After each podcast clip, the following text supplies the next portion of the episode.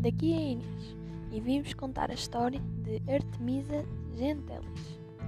Era uma vez uma menina que pintava como ninguém, chamava-se Artemisa e era bonita e forte. O pai dela, Horásio, também era pintor e desde muito pequenina Artemisa estudava com ele no seu estúdio. Chegada aos 17 anos, Artemisa já pintava várias obras-primas. Ainda assim as pessoas duvidavam dela. Como é que pode pintar assim? Sussurravam umas para as outras. Nessa altura, a maior parte das mulheres não podia chegar sequer perto dos estúdios dos artistas plásticos.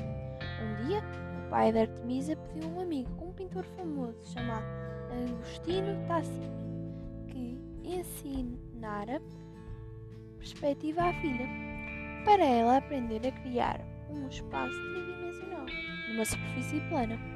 Agostinho quis que a sua melhor aluna fosse também sua amante. Prometo que um dia hei casar contigo, disse-lhe. Ela recusou uma e outra vez. As coisas ficaram de tal forma insuportáveis que Artemisa teve de contar ao pai o que se passava. O pai acreditou nela e, embora Agostinho fosse um homem importante e um inimigo poderoso, Horásio levou-o a tribunal. Durante o julgamento, Agostinho negou ter feito algo errado. Artemisa foi pressionada, mas manteve-se fiel à verdade e não cedeu. Agostinho acabou por ser declarado culpado.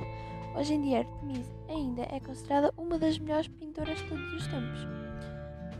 E foi isso, espero que tenham gostado. Beijinhos!